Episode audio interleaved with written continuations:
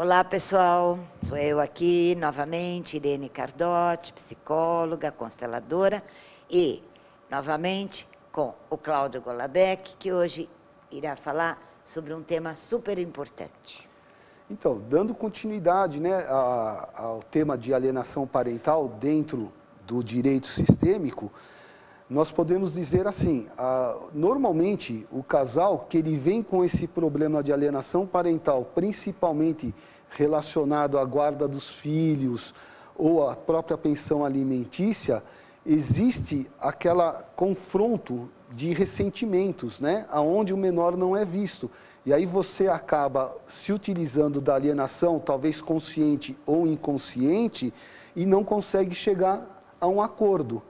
E se você consegue enxergar através da constelação familiar que vai buscar na origem do problema esse padrão, você evita uma sentença de um juiz, aonde um vai ganhar e o outro vai perder. E eu costumo dizer que aquele que ganha às vezes não fica contente e aquele que perde também não fica contente. Aonde você acaba tendo uma nova demanda repetitiva, que não é o objetivo, né? porque nós buscamos sempre a pacificação social. Além disso, é uma forma de você humanizar a justiça, porque uma sentença ela é muito mais pesada do que um acordo. E aí, nesse acordo, é uma satisfação das partes, é a vontade das partes que está sendo observada, no caso aqui, para o bem do menor. Então, o menor, é, além de ser protegido pelos pais, ele também está parado, amparado legalmente pelo próprio Ministério Público e também pelo Judiciário, onde o, aquele ânimo de sempre buscar a briga, ele não vai ter, pelo lado humanizado que foi utilizado para as pessoas enxergarem.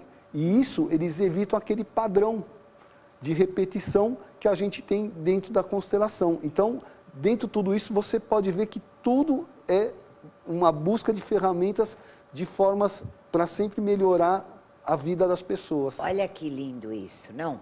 Eu fico até emocionada de ver o quanto as constelações, que na Europa, nos Estados Unidos é chamado de colocações, a, assim, o ganho que isso teve entrando também na área do direito.